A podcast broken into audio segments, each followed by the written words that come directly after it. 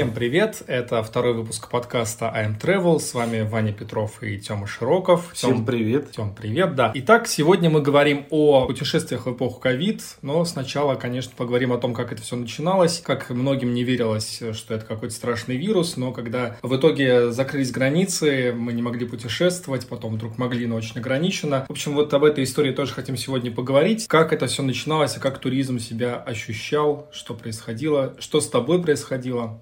Рассказывай.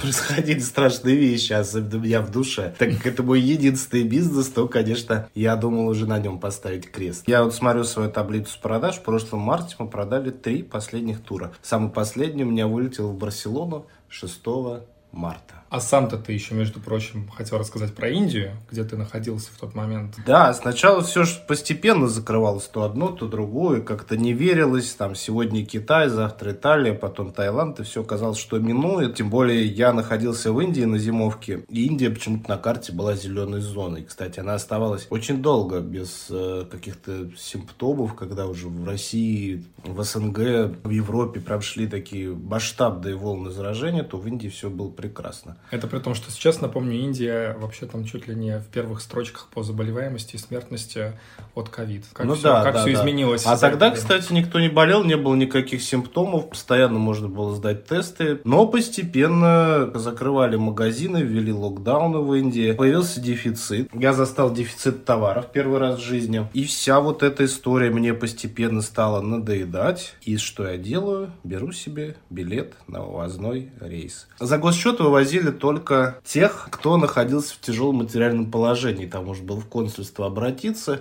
с какими-то хроническими болезнями, матери-одиночки. А остальным наше государство назначило пособие. Был вывозной рейс, по-моему, на 1 апреля. И это была не шутка. В кои-то веке. Да, я вот помню 31 марта, там остается ну, несколько кресел. Я занимаю денег у друга, покупаю быстро этот билет за 64 тысячи рублей. Звоню начальнику полиции знакомому, чтобы он мне оформил пермит на передвижение. Ну, разрешение, господи, я А. просто говорю по-английски. Тем не менее, я вернулся в Россию полон надежд, что это все недолго, то, что я открою второй офис, куплю франшизу, делал маркетинговые исследования, получал дотацию от государства 13 тысяч рублей, конечно, смехотворно. Но, скажу честно, сидя дома, на эти деньги можно было прожить, тратя их только на продукты и на кварплату.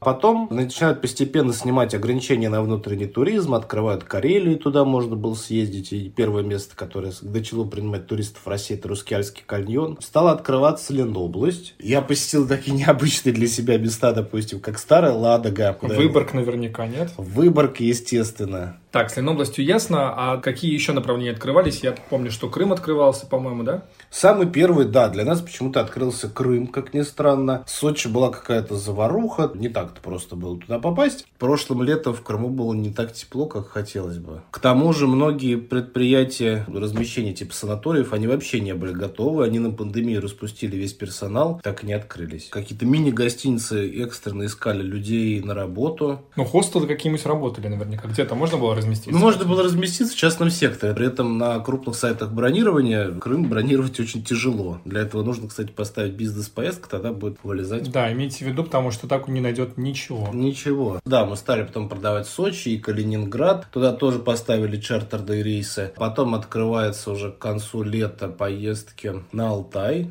Байкал. И Байкал, да, Байкал. Но Байкал уже к зиме туда поставили чартер, но поездки в том году я продавал. И теперь давай перейдем к зарубежным направлениям. Первыми странами, которые открылись для поездок, были, как сейчас помню, Великобритания, Турция и Танзания. Слушай, а вторую волну кто открывается? Арабские Эмираты, Мальдивские острова, Египет и Эфиопия. Это именно открылось авиасообщение. Списки стран, куда пускали туристов и с кем восстановлено авиасообщение, они различаются. Берег турецкий, он самый доступный для широкого круга путешественников, поэтому, естественно, страна очень пользовалась спросом. Я сам попал в том году в Турцию, уже мне очень хотелось куда-то выехать за границу. Поездки по России мне начинали надоедать. И ты в Стамбул укатил. Нет, я Нет? укатил не в Стамбул, ты что? Я, кстати, никогда не любил почему-то этот город. Я уехал просто отдыхать на море. Прекрасно. Прекрасно, да, уже в конце октября были низкие цены на путевки. Так, ну и переходим теперь к нашему сезону, поближе к нам. Все-таки он еще не закончился, сезон отпусков, у кого-то он только начинается. Какие страны открыты сейчас? Я так понимаю, что это тоже Мальдивы, это тоже Сейшелы, да, насколько я понимаю, Куба та же, Доминикана. Слушай, ну говорить о том, что открыто, что закрыто, куда пускают, куда не пускают, можно до бесконечности, потому что эти списки, они разнятся. К примеру, почти со всеми европейскими странами восстановлены авиасообщения. Самолеты из Шереметьево летают, но как в советское время попасть туда к сожалению, нельзя. И в Ниццу. Кстати, меня всегда поражало, я помню, в Ниццу было столько вывозных рейсов во время первой волны закрытия вот это, прошлого лета. И в Париж. Имеет и французское гражданство, полетел бы ты в Париж. Да, в кстати, Ниццу. я забыл рассказать такую интересную вещь. Прошлым летом было очень популярна аренда этих private джетов. И для тех, у кого было визы, они могли спокойно полететь там и в Монако, и в Арабские Эмираты. Стоило это 2000 евро за человека. Но это более-менее доступно. Ну, для тех, у кого деньги есть. Ну, давай все-таки вернемся к вопросу об открытых странах. Но я хочу сузить круг и не перечислять там пустой список. Давай, куда можно полететь отдохнуть, по путевочке, так скажем. Куда организованы рейсы. Потому что от того, что в Панаму пускают российских туристов, вряд ли кто-то полетит туда из наших слушателей. Я думаю, те люди, которые хотят туда поехать, они и так все узнают. Для массового туриста открыто следующее направление. Значит, в Латинской Америке их четыре. Самолет летает в Мексику, на Кубу, причем на Кубу на несколько курортов. Также запустили полеты в Венесуэлу. Самолет летает в Каракас. Плюс из Москвы разрешили чартерные перевозки на остров Маргарита раз в 10 дней. Помимо этого, дали допуски на полеты в Канкун, это Мексика, а также в скором времени должна открыться Доминиканская республика. Из африканских стран можно поехать отдохнуть в Тунис, в Египет и на Сейшельские острова. В Азию летают самолеты в Армению и Азербайджан. Кстати, Азербайджан пускает только привитых туристов. Мгм. Можно там отдохнуть. Можно долететь в Грузию с пересадкой. Эта страна всегда была популярна за счет своей низкой цены и гостеприимства местных жителей. Вино хорошее, Конечно. мясо. Помимо этого, Турция, Кипр, Арабские Эмираты и ряд балканских государств. Конкретно на море можно отдохнуть в Албании и Хорватии. И также еще съездить в Сербию, отдохнуть на водах. А, ну, конечно, Греция. Да, если кому-то хочется вот с визой заморочиться, поехать в Европу, хотя, кстати, я всегда Грецию даже не считал за Европу. Я помню, что греки всегда хорошо выдавали шенген. Греки Прям всегда хорошо выдавали шенген, но для меня вот Греция, знаешь, полу-Европа какая-то, да? ну, ты знаешь, как бывает этот творожный сырок каждый день. Он вроде бы сырок, но в то же время вот он какой-то Даже если сырок. это Б.Ю. Александров, ты хочешь сказать? Нет, вот каждый день, который в Ашане такая дешевая фирма. А, а все, я понял. Вот Каждый знаешь, день.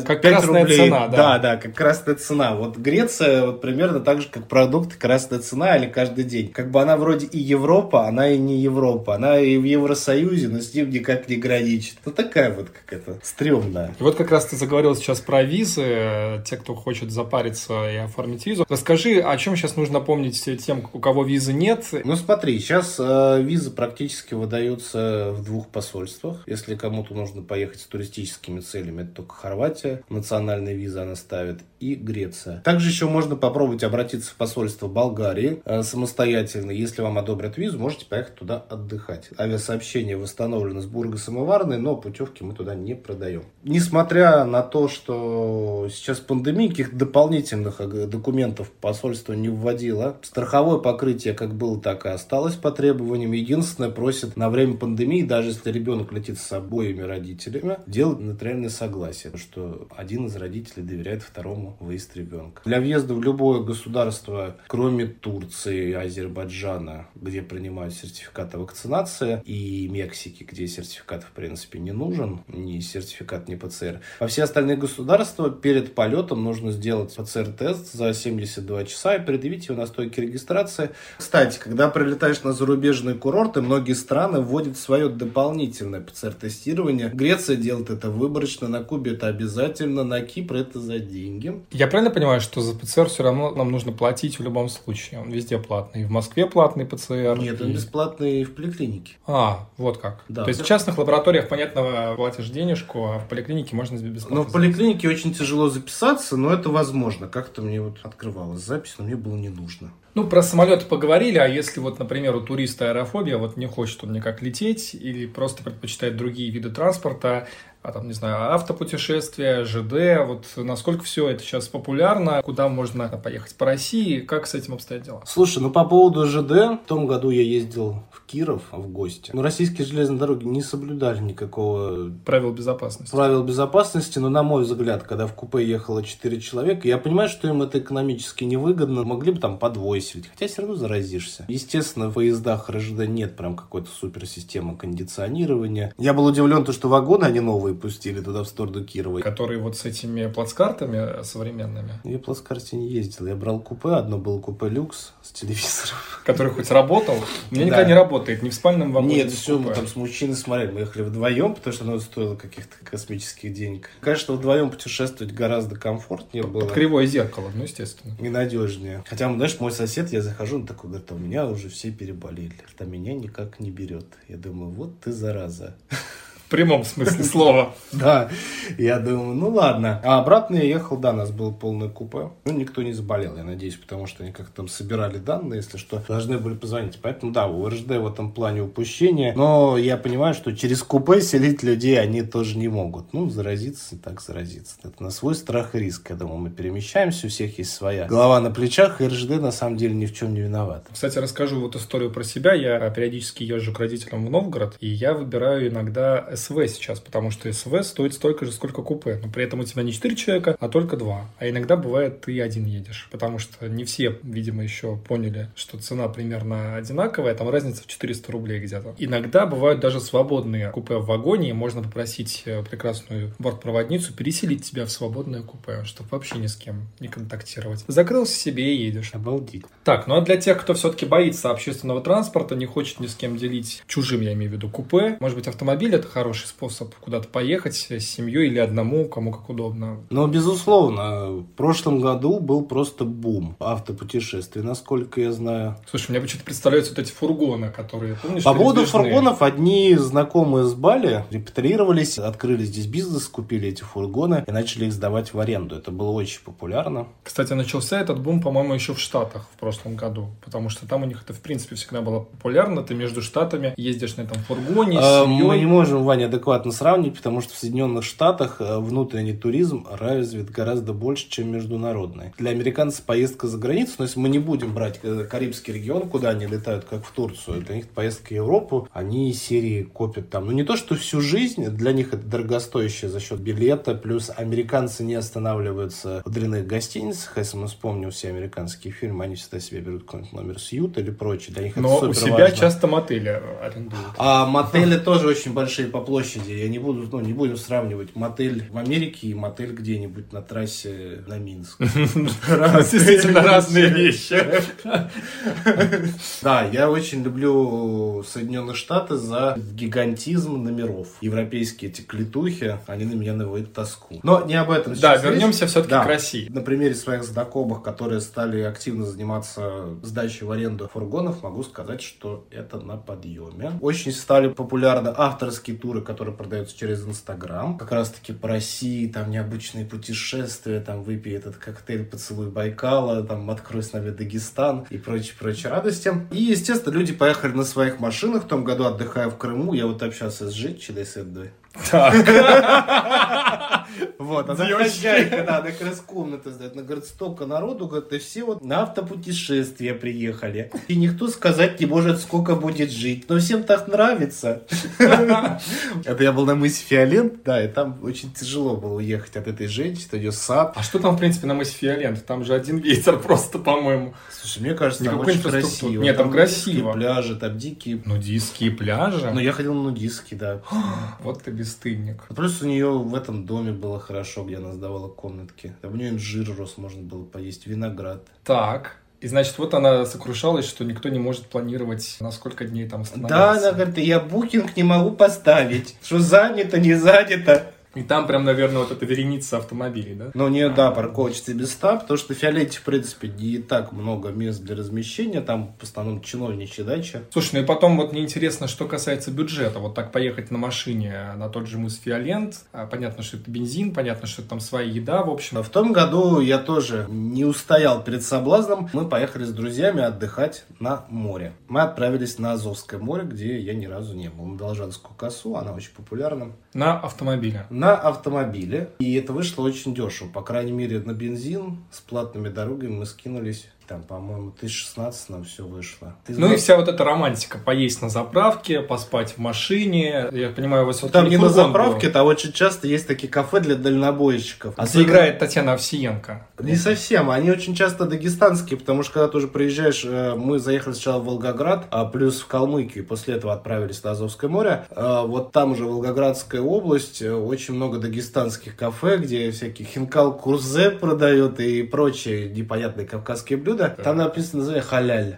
Халяль. Вот по этому названию вы можете ориентироваться. Вот это да. здесь можно перекусить. Поесть хинкал курзе. А так вышло недорого, потому что мы жили в своих палатках, рядом ничего. А когда ничего нет, и деньги тратить не на что. Плюс невозможно купить мясные продукты, так как нет холодильника. Ну, мы не брали свой. Мы питались так яйцами, крупами, что-то готовили в котелке, что-то быстрое приготовление арбуза, дыня. Ну, практически и ЗОЖ надо... прям такой, ЗОЖ путешествия. Ну, нет, Ничего мы лишнего. ездили на рынок, допустим, раз, два, три дня. Мы, естественно, покупали рыбу или мясо, но это нужно было пожарить сразу. Угу. И один день едим, а другие пару дней не едим. А другие на гречке сидите. И вот теперь хочется перейти к отдыху все-таки более комфортному. Понятно, что в палатках есть своя романтика. Но вот э, если кто-то хочет на курорте подлечиться заодно, хорошо отдохнуть, какие курорты в России сейчас э, пользуются популярностью, куда можно поехать, чтобы отдохнуть и еще здоровье подправить? Конечно, топ-курорт это курорт это Крым и Краснодарский край. Ну, Краснодарский край, я думаю, лидирует финансируют. Слушай, мне кажется, там уже очень много народу, нет? Места там еще самая остались. большая инфраструктура. Это и Сочи, и в Красной Поляне люди отдыхают. Я При... просто слышал, что там в отелях мест нет, все забито чуть ли не до сентября, и попасть невозможно. Не могу сказать. Мне мои партнеры из туроператоров постоянно присылают э, различные предложения на те или иные отели. Конечно, бюджетный сегмент тут, скорее всего, забит. Какие-то приличные отели, 4 звезды, можно найти номера. Профилакторий какой-нибудь.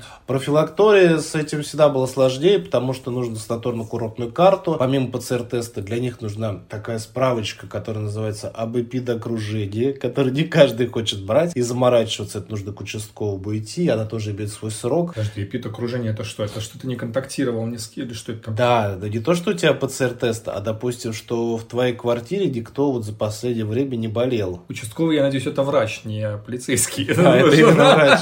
Ну, терапевт, терапевт. Терапевт. Помню, что вот есть вот эти вот путевки, которые как раз для лечения, а есть какие-то курсовки же еще. Путевка это просто когда турагентство ты оплачиваешь определенный набор услуг, что у тебя там будут жемчужные ванны входить. Сероводородочка тебя там немножко. Да, или лечебный массаж, да. Курсовки, насколько я знаю, там включены процедуры. Процедуры без всего. Без проживания, без питания, да. Ты покупаешь пакет услуг. В общем, живешь в избушке у леса на опушке и ходишь лечиться. На всей территории Краснодарского края с середины июля были введены ПЦР-тесты, а с 1 июня, с 1 августа будут пускать только привитых. Я хочу сказать, это касается не только профилакториев, да. это касается вообще любых отелей. Средств, всех средств размещения, которые зарегистрированы как гостиницы, мотели, санатории, профилактории, туристические базы. Ну, в общем, имеют какой-то юридический статус. Это не комната Татьяны Васильевны, конечно, туда там заселят. Татьяна Васильевна поверит вам на слово. в Мацесте. Какие-то еще ограничения есть важные, о которых нужно помнить, вот кроме ПЦР или сертификата о вакцинации? Нет, абсолютно. Все как обычно. Да. На пляжах, я так понимаю, не нужно маску надевать, я надеюсь, и соблюдать дистанцию, потому что это, в принципе, очень сложно. Слушай, но кто-то возмущается, лежаки, в принципе, всегда стоят в каком-то таком... Но они достаточно близко везде стоят. Ну, расставляют их по две штучки до большого расстояния, а там уже может просто какая-то тетя лечит из своего полотенца. Ты же не прогонишь. Я не рискну. Я, я худенький. С Краснодарским краем понятно. А вот еще одно популярное направление Абхазия. Ну, в общем, было популярно, насколько я помню, и до пандемии. А сейчас туда люди едут, и что там с ограничениями, и что там вообще с возможностью отдохнуть. Ой, Абхазия, бум, как ее открыли, конечно, а, в конце прошлого туристического сезона. Там постоянная загрузка отелей почти стопроцентная. Очень тяжело найти номера. Лучше всего их искать через турагентство, смотреть какие-то гарантии, потому что сайты бронирования на большую продолжительность уже ничего не выдают. Либо приезжайте искать на месте квартиры, которые, естественно, подскочили в цене. А почему люди едут в Абхазию? Не нужно никаких справок, никаких ПЦР-тестирований. Цены гораздо ниже. Кухня сильно отличается от нашей. В Абхазии она в любом случае будет с национальным колоритом. Это различные хачапури, шашлыки и много блюд из овощей, плюс их традиционная мамалыга, которую они едят вместо хлеба. В общем, хотите мамалыги, не стесняйтесь, отправляйтесь в Абхазию. Да, и помимо этого в Абхазию еще всегда ехали те туристы, которым было важно что-то посмотреть. Потому что ну, в Сочи лично для меня нет никакой культурной составляющей. Ну что, морвокзал, ну сфотографировался. Олимпийский парк, ну это не супер интересно, я уже увидел несколько раз. Мне все время говорят, там одни заборы стоят, никуда не пройти, там все огорожено. Краснодарский край, его главный минус для отдыхающих, нет абсолютно никакой экскурсионной составляющей. По сравнению с Крымом, где дворцы, виллы, виноградники, и с Абхазией, где тоже есть много чего интересного, как природные достопримечательности, так и культурные достопримечательности. А я вот почему-то вспомнил про Дагестан. Мне все время говорят, что там смотреть? Одни горы, одни скалы, никакой инфраструктуры. Там раньше всех открывается купальный сезон, там можно купаться с конца апреля и где-то, кстати, до конца октября. В отличие от всех других курортов, Каспийское море, оно мелкое, и Дагестан, он все-таки пожарче, чем Краснодарский край, потому что Краснодарский край это субтропики, а в Дагестане другая климатическая зона, более сухая. Естественно, едут все смотреть горы. Как говорят мои друзья, они там очень необычные. За счет э, растительности, она там другая. Все мы были, допустим, на Кавказе, и чего-то удивительного, конечно, я там не видел. Ну, оно красиво, но примерно вот как вот под Подмосковье лес растет, ну, чуть лучше. А в Дагестане, говорят, очень вот необычная именно растительность, плюс голубые горные озера, плюс очень низкие цены на еду. А есть еще какие-то направления, если кто-то хочет быть, ну, чуть более оригинальным, поехать куда-то, где вот, может быть, не все бывают? Второй сезон подряд летает чартерный рейс в Калининград, и это направление очень востребовано. Калининград тоже довольно популярный. Вот Сахалин, например, нет? Да, можно поехать и в азиатскую азиатскую часть. Российские туроператоры организовали чартерную программу на остров Сахалин. Там тоже можно искупаться на пляжах, но пляжи такие достаточно дикие. И вспомнить Есть... песню Игоря Николаева «Человек, влюбленный в Сахалин». Помнишь эту песню? Как У него на это пять причин. Я забыл, как зовут какой-то Барт вот из серии с Грушинского фестиваля. Что тебе сказать про Сахалин? На острове нормальная а погода. А это случайно не Акуджава? Нет, не Акуджава. Неважно. Можно слетать на Сахалин, поесть морских гребешков и прочих морских гадов, остров, э, посетить бухты, полюбоваться остатками японской архитектуры. Но для тех, кто думает, что крабы и икра там по 3 копейки, нет, не по 3 копейки. А там не только крабы, там даже вот купить э, пакет макарон, это и то, знаешь, затраты те еще. А ты что, макароны ешь туда, едешь туда, Фу, едешь туда есть. По рассказам моих друзей, там постоянно продается такой краб в вакууме. Там есть такие рыбалки, когда ты ловишь этого гребешка там или прочих морских гадов, тебе прям там сразу... Мне кажется, их сначала просто запускают в этот пруд, Возможно. потом ты его оттуда, значит, вылавливаешь. Единственное, мне кажется, вот почему стоит сейчас ехать на Сахалин, это август, сентябрь, идет, как это называется, путина. Нет, мы сейчас не имеем никакой политической подоплеки, абсолютно. Путина это когда ловят рыбу, вот у нее вот икромет, и выдавливают из горбуши красную икру, и она просто сейчас обалденная. Мне привозили в августе, просто тает во рту. Чартер на Сахалин каждую субботу до конца сентября. Помимо этого, можно отправиться в Алтайский край. Чартер летает в Горно-Алтайск. Отдохнуть в Белокурихе, либо пройтись конно-водным маршрутом. Много поклажи, палатки, провиант, надо это все вести. Помимо этого, популярен рафтинг на Алтае. Это одна из главных мек туристических для этого дела. Можно отправиться в Карелию. Увеличилось количество рейсов в Петрозаводск. Много поездов. Очень популярные речные круизы, о которых, я думаю, мы поговорим в следующей передаче. Про речной круиз вообще можно сказать отдельно. Да, действительно, мы собрались сами в ближайшие дни Ну расскажи хоть, куда мы едем. В Жостово мы едем. Да, мы поедем в Жостово, обязательно отчитаемся перед вами о наших впечатлениях, о том, что такое мини-круиз из Москвы, и расскажем о новых круизных программах и вообще зачем ехать в круиз, стоит ли это делать. Спасибо, что вы нас слушаете на Яндекс Музыке и на Apple подкастах, и, конечно, в группе ВКонтакте M-Travel. Подписывайтесь, если еще этого не сделали. Заходите в Инстаграм M-Travel. Ну, а мы прощаемся до следующего выпуска. А с вами были Ваня Петров, Тёма Широков. Всем хорошего дня. Пока-пока. Пока. -пока. Пока.